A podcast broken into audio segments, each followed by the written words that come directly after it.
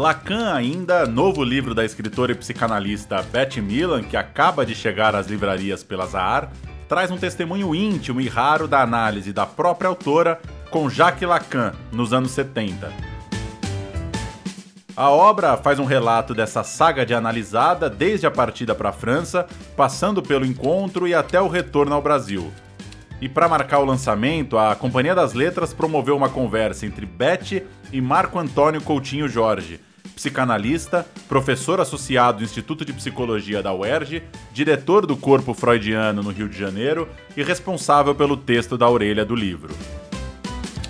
Para quem se interessa pelo assunto, vale ainda lembrar que foi realizado há alguns meses no canal do YouTube da companhia o festival No Divan, a Psicanálise Hoje, com aulas e debates com a participação de uma série de especialistas.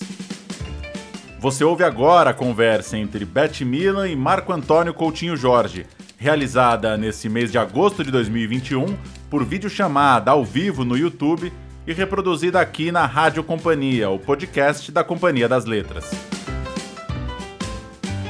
No fim do papo, você vai ouvir uma terceira voz, a da editora Juliana Freire, que volta a conversa para o encerramento do evento. Bom papo!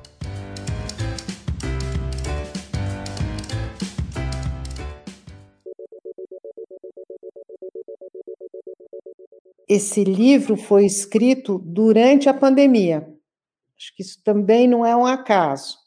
No ano passado, durante o primeiro confinamento, em que eu não podendo ir à França, eu estava no Brasil, onde meu neto pequenininho estava e eu queria ver, voltei à França através desse livro, que eu não pude escrever antes de 40 anos depois, ou quase 40 anos depois da análise com Lacan.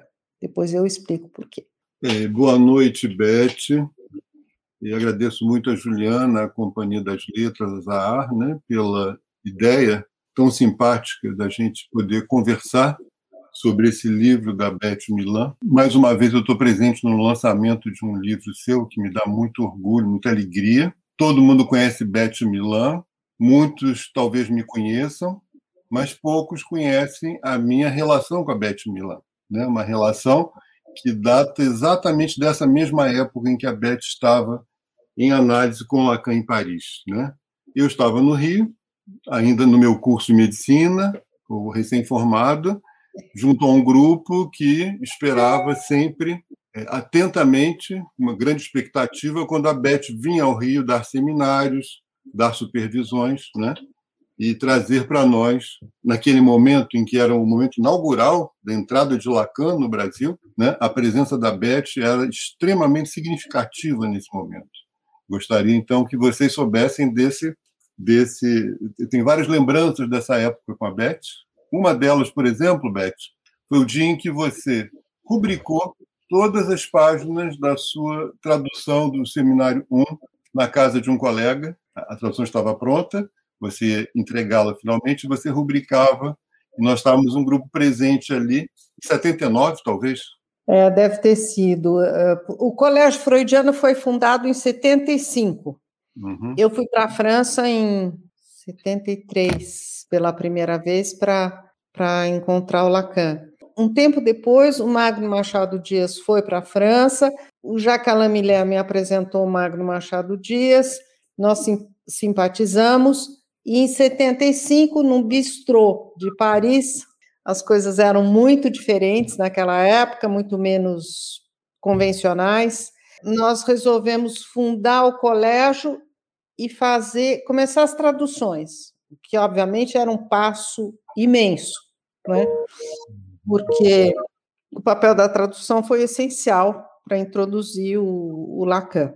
E anunciamos numa das muitas soirées que tinha na época que o colégio tinha sido fundado e o Lacan aprovou e disse vai em frente. Aí, nessa época, nós éramos poucos. Havia seis pessoas no colégio, entre elas o Marco.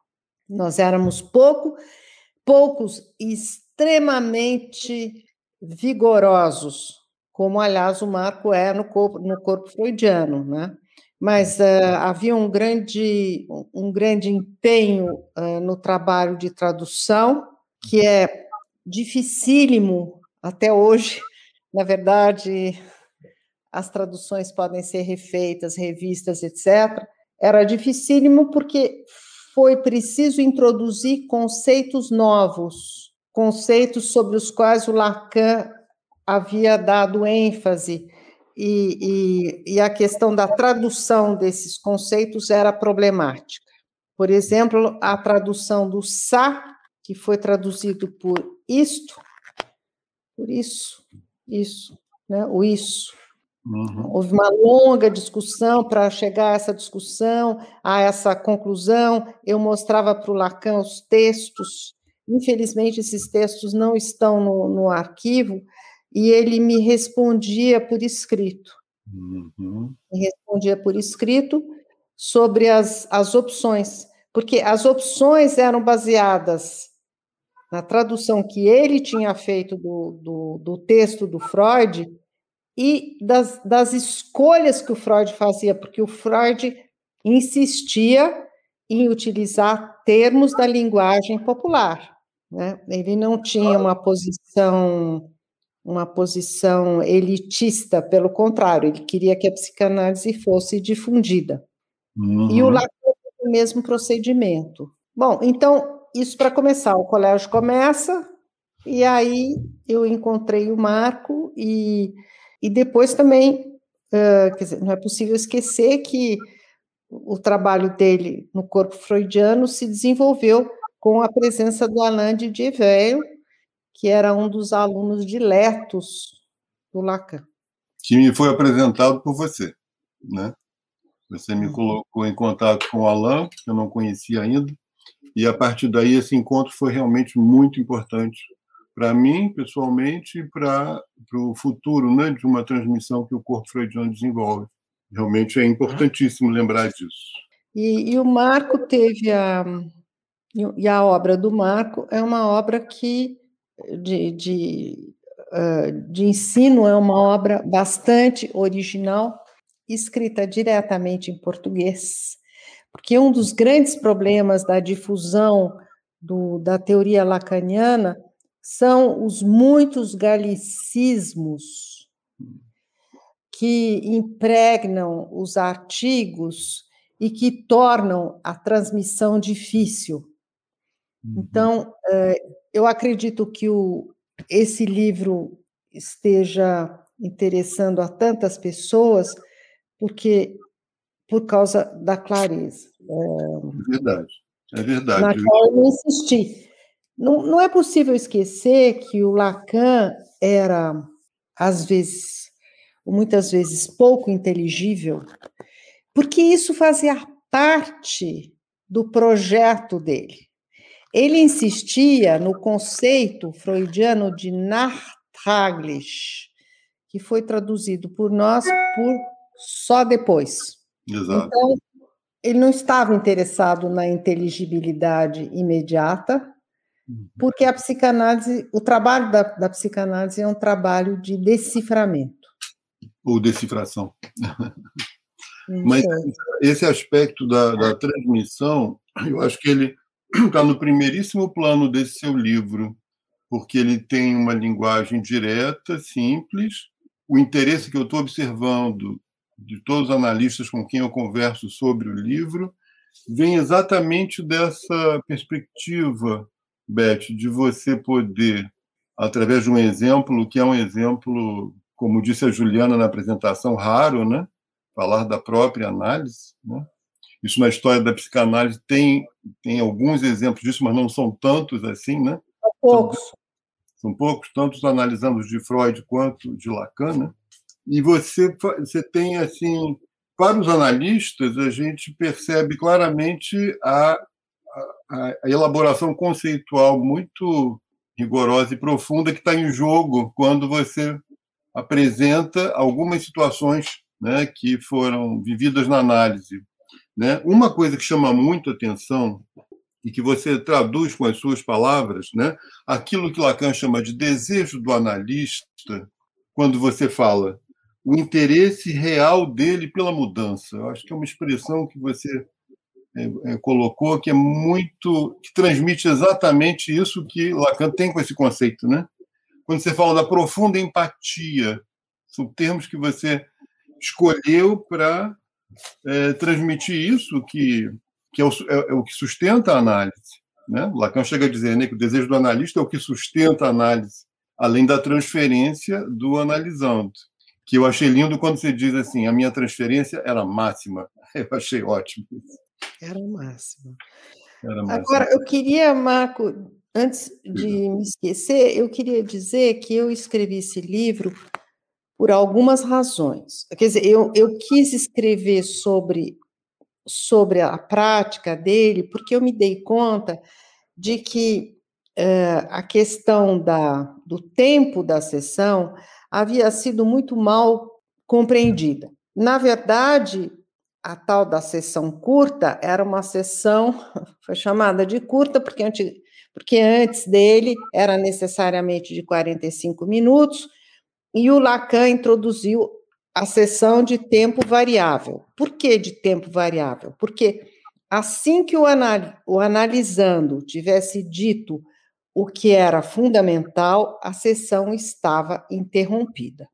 Então, a sessão tinha um tempo variável, mas não por razões mercantis, como algumas pessoas disseram, uh, alegando que o Lacan tinha uma grande avidez de dinheiro. Uh, não, era, um, era uma razão analítica. Eu não disse isso no livro, mas depois, refletindo, eu me dou conta do quão importante é deixar o analisando fazer a análise do que ele do que ele disse. Quer dizer, o analista tem uma autoridade mas ele não pode ser autoritário e, e dar a interpretação do que foi dito é uma forma de autoritarismo. E é uma forma de autoritarismo que aumenta a resistência à análise. Uhum. Daí a razão do corte.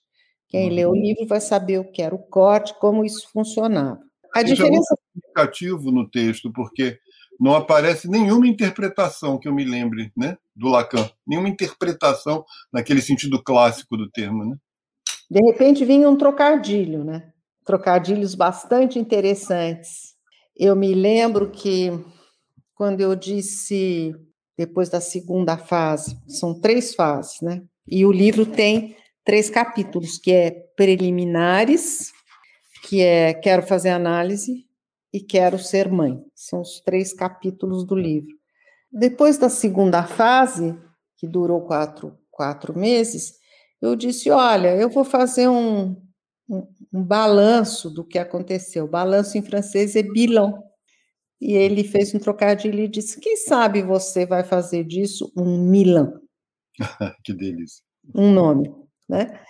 Então, ele usava esse recurso, o trocadilho, para interpretar. Isso é a diferença fundamental entre o que acontecia antes, porque eu fiz acho que cinco anos de análise kleiniana e o que acontecia com ele é que não tinha interpretação da significação do seu discurso. Uhum, porque isso não leva muito longe, isso pode aumentar a resistência.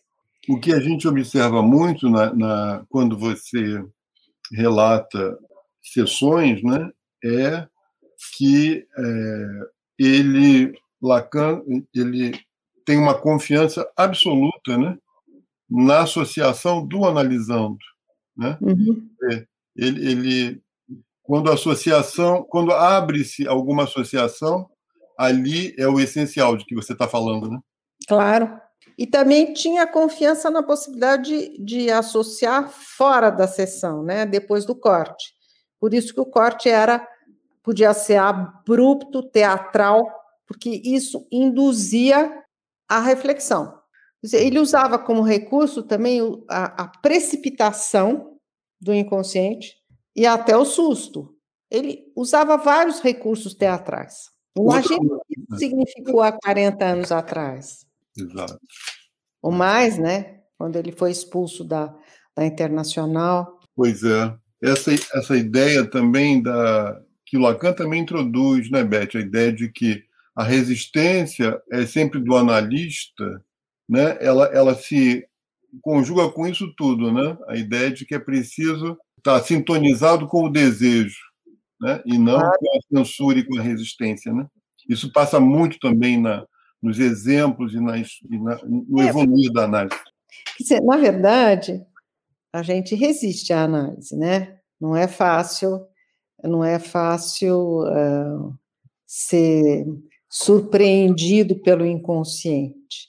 Mas cabe justamente ao analista né, não resistir para que o outro possa avançar. Uhum. E a questão do tempo é muito importante, né, Marco? Porque antes, a, a, Associação Internacional de Psicanálise havia estabelecido um tempo fixo para a sessão, ela tinha que ter 45 minutos. Com, uh, ou seja, a referência era o relógio, Cronos. Uhum. Lacan passa a ter como referência Kairos. Kairos é diz respeito ao momento em que uma oportunidade se apresenta e é preciso agarrá-la. É o momento oportuno. Isso subverteu completamente a prática analítica, que, como você bem diz num dos seus textos, tem a ver com a arte, embora a teoria tenha a ver com a ciência. Você pode não acertar, mas você não pode ficar 45 minutos sentado, não fazendo nada. Uhum. Você tem que dar a prova da sua competência analítica a cada vez. Não é, Marco? E essa ideia do momento oportuno, ela é muito, muito boa, muito frutífera, né? Porque ela, ela envolve a questão de uma, de uma cronologia, de uma temporalidade que não é cronológica, né? Claro. Aparece na fala, do, que, é, que é singular, né, Beth? Do sujeito, né? Agora, tem momentos até que são, são, como sempre nos seus livros, né? Você alterna uma densidade, que eu, que eu aprecio muito, com humor. Né? Uhum. Tem uns momentos divertidíssimos. Aquele momento do olho, que aliás está na capa do livro, né? aquilo é muito divertido. Como que. Fala um pouquinho dele, desse momento para a gente. Aconteceu o seguinte, que eu, eu, eu usava sempre um, um olho no pescoço, que tinha sido feito por uma grande artista da Europa do Leste, que morava em São Paulo, e, e um dia o Lacan disse, mas uh, esse olho é um fetiche?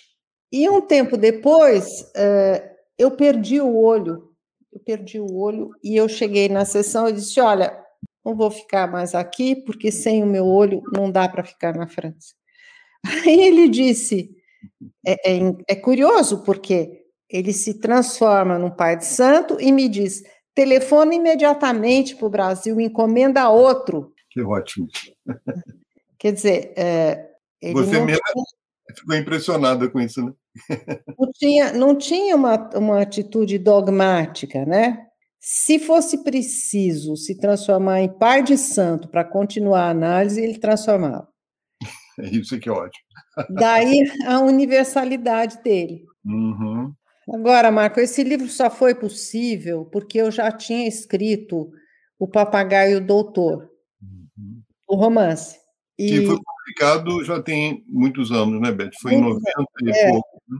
Foi publicado em, nos anos 80, no final dos anos 80, no Brasil e na França. Na verdade, foi o primeiro romance que eu escrevi. Eu não sabia escrever romance, foi uma hum. real tortura foram cinco anos trabalhando nesse texto, e depois, anos depois, eu me envolvi com o teatro e escrevi o Adeus Doutor, Goodbye Doctor, é, que virou Goodbye Doctor, porque eu fui trabalhar com o Robert McKee. O Robert McKee é o papa da, do storytelling, eu tive a oportunidade de trabalhar nesta peça com ele e ela se transfigurou uh, a ponto de, de virar, de ser adaptada para o cinema pelo Richard Leeds, que vai passar o filme no Brasil também, provavelmente no, no contexto das diferentes associações para começar.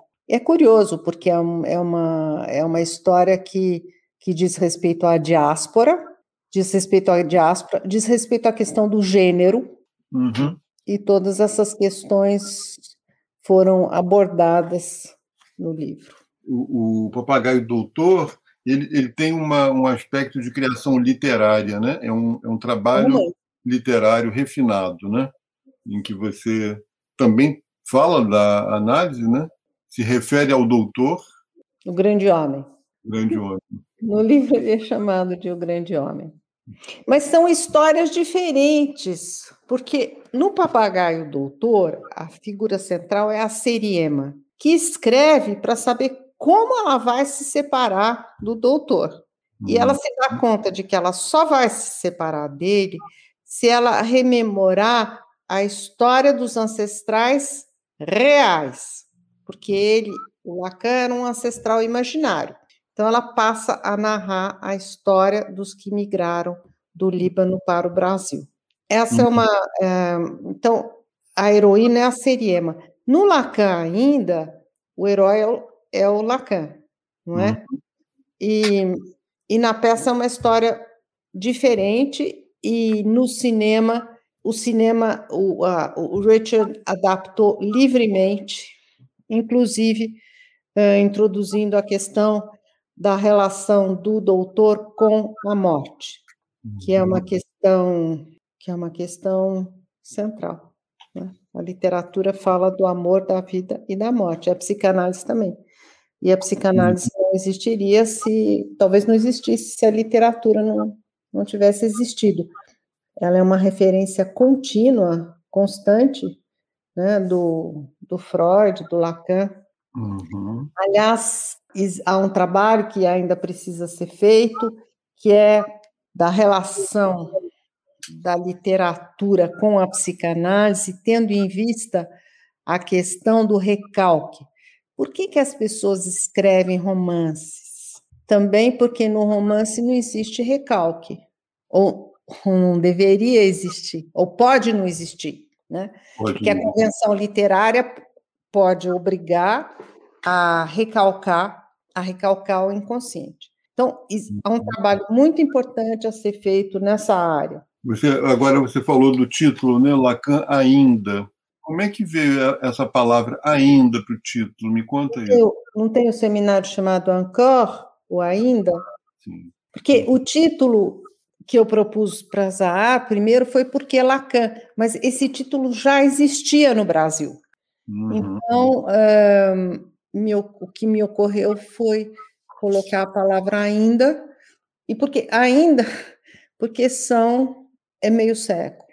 E tem vários outros livros, né? Antes desse, com também a questão da análise com Lacan. Né? Com referências, é. é. Mas são, quer dizer, eu fui para lá com 28 anos. Tem duas fórmulas no livro que são que chamam a atenção. E que uma está no começo e uma no fim. No começo você diz: fiz análise para me curar de mim. Essa fórmula, ela faz a gente parar, né? Para pensar muita coisa.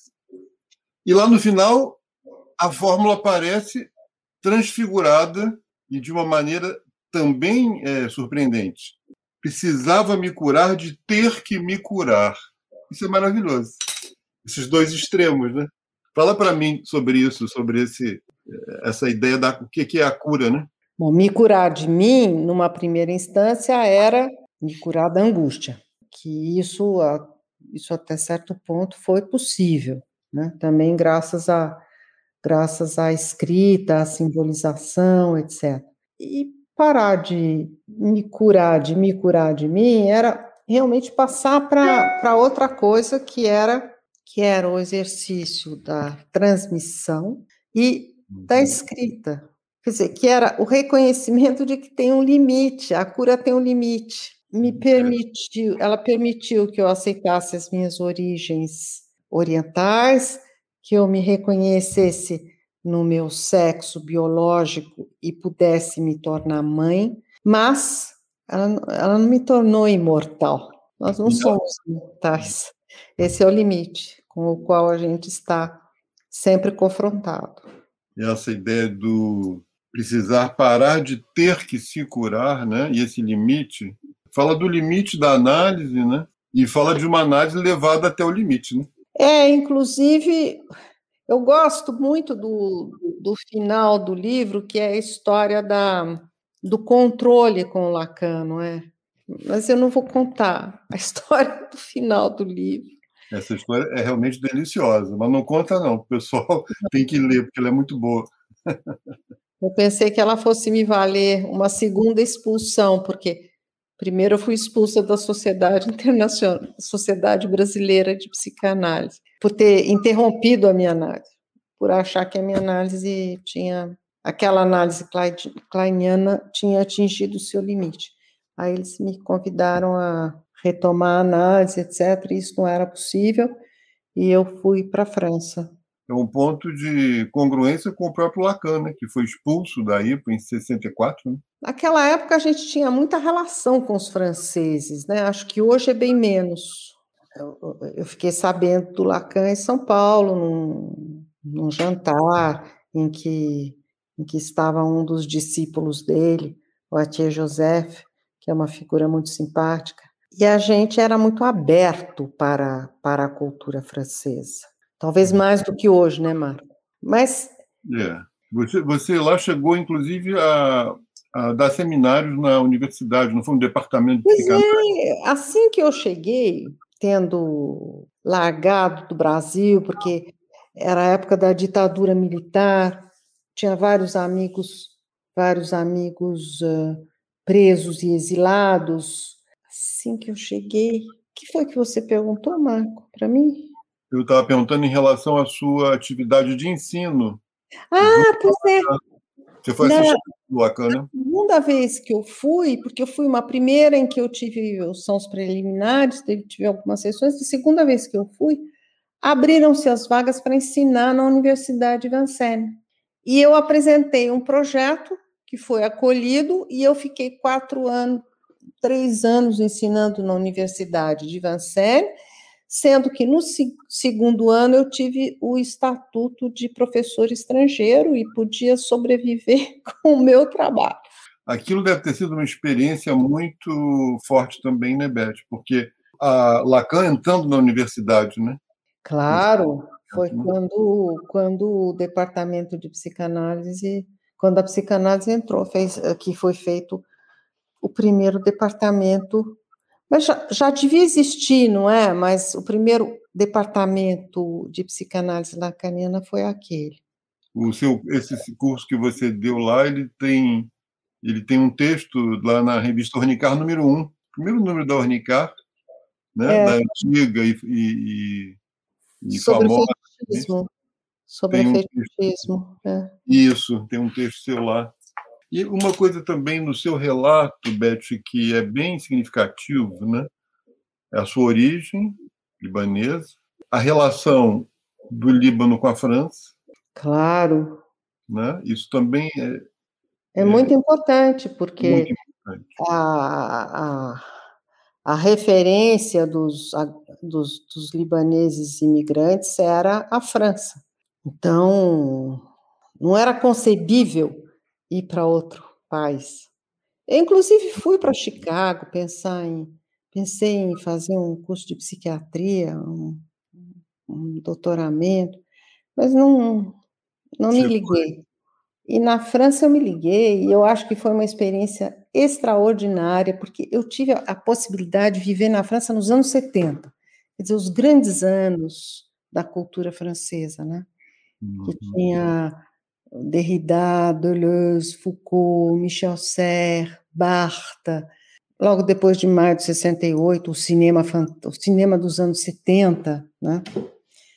que eu revi agora recentemente, e eu me dou conta do, do, do... É, Paris mudou completamente. Paris era uma cidade em, em, que, em que você podia passear sem o menor risco, em que uma mulher podia sentar num café e ler um jornal sem ser importunada. Então, tudo isso contou muito, sabe? O Brasil era muito machista. Aliás, uhum. continua, né? Continua, exato. E... Apareceram umas perguntas aqui no, no chat. uma pergunta que fizeram assim: o escrever não é, de certa forma, colocar um pé na imortalidade? Acho que não. Não, poderia até, até ser a eternidade, mas a imortalidade não. Nós somos, somos nós somos uh, inevitavelmente mortais. E isso, sobre isso eu refleti muito no próximo livro que vai sair, que chama Heresia, e que vai sair pela Record, onde eu tenho vários, vários romances. Na verdade, os projetos de amortalidade que têm surgido, na minha opinião, não nos favorecem. E uhum. eu digo por quê nesse livro. Quais são esses projetos que se refere? Os projetos lá da Silicon Valley, de nos tornar, né, da biologia médica, prolongando indefinidamente a vida, quando, na verdade, o que a gente precisa a gente precisaria ser ajudado a morrer. Né? A morte não deveria ser, a gente não deveria morrer agonizando como os animais. A vida não deveria ser prolongada, deveria haver alguma possibilidade de escolher um momento em que a missão está cumprida e é preciso partir, porque porque existe o processo natural de depauperação física e mental. Esse processo pode ser muito adiado. Eu acredito que a juventude é função da capacidade de reinventar a vida. Eu acho que é preciso ter uma outra relação com a dor, impedir que a dor se perpetue. Né? Os médicos tendem a ser muito indiferentes à dor, lidar com a dor através de medicação, quando ela pode, quando ela pode ser contornada, controlada através de exercícios e de.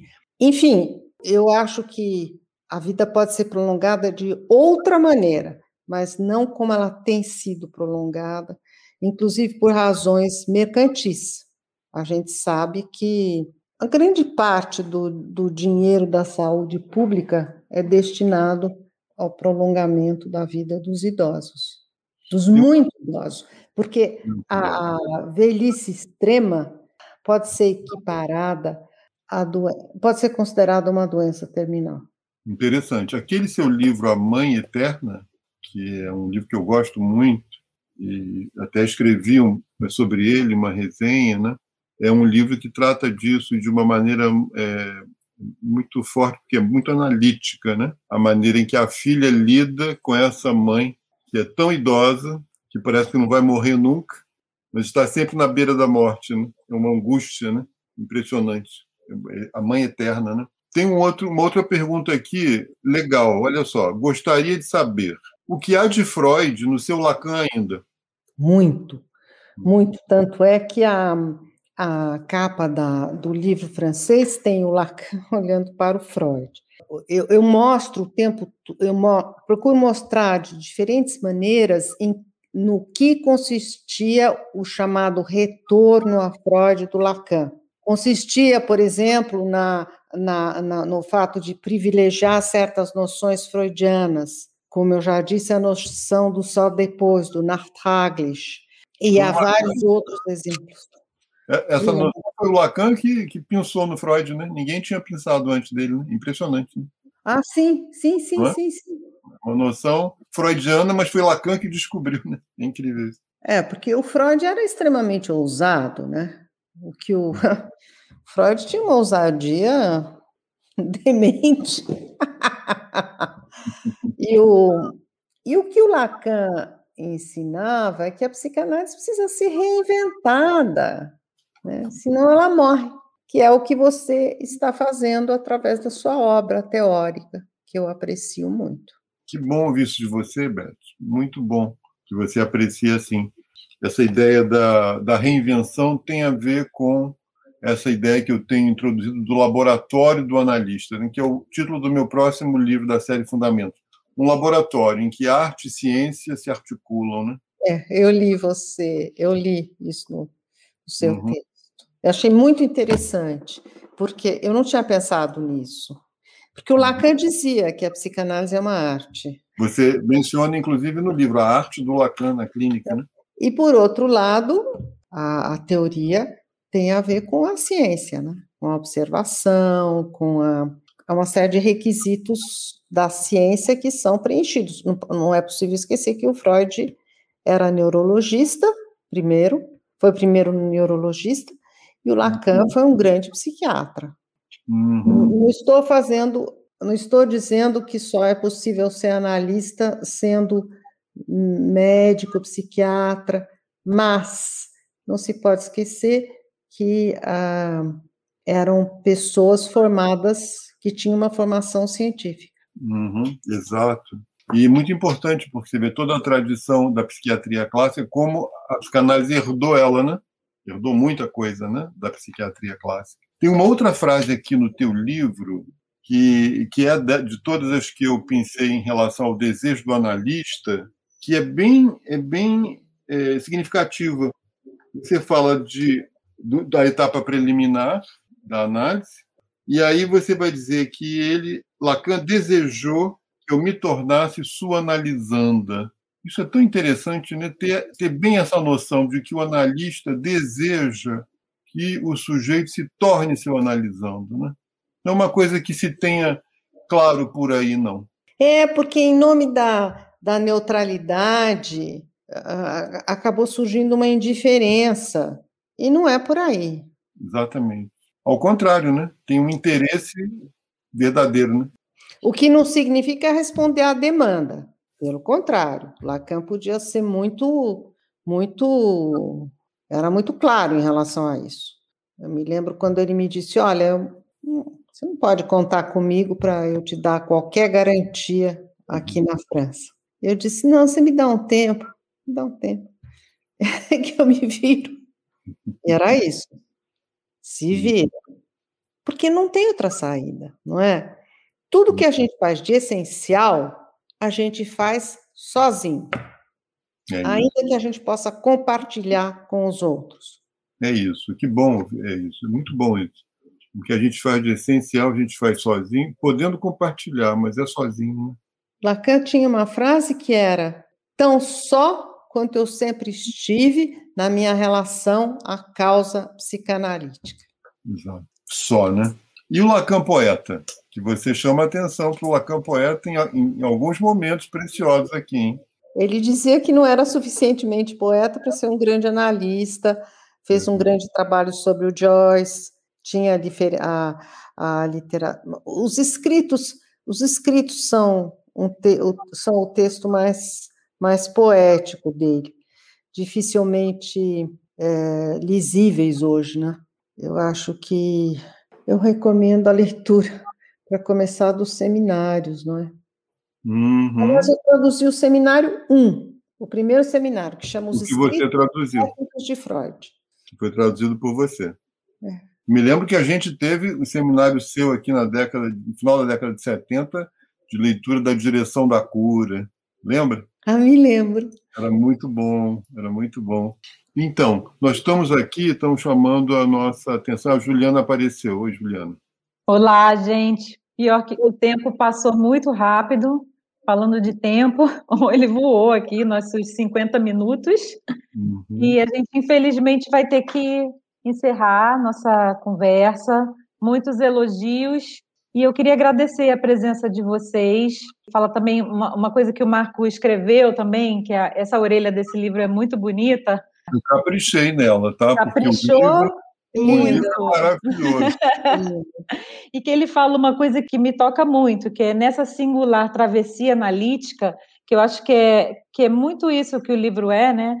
É a palavra, que é o ser encontrada, permite a descoberta da mulher, da mãe, da escritora e da analista. Isso eu acho que é o grande mérito, além do, da gente conhecer o processo do Lacan trabalhar, eu acho que essa parte da Beth de escritora, de memórias, isso, isso é muito atraente no livro, isso acho que pega muitas pessoas na leitura.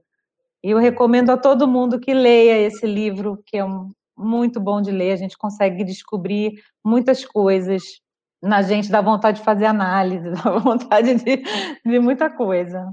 Muito obrigada, bom. Juliana. Obrigada, Marco. Obrigada, Ricardo Tepperman. Beth, obrigado, Juliana. Até breve, hein? Até breve, mano. Muito, muito obrigada. E o livro segue seu caminho aí com toda força. Espero que chegue nas mãos de muitas pessoas. Muito obrigada, gente. Ótimo, uma alegria.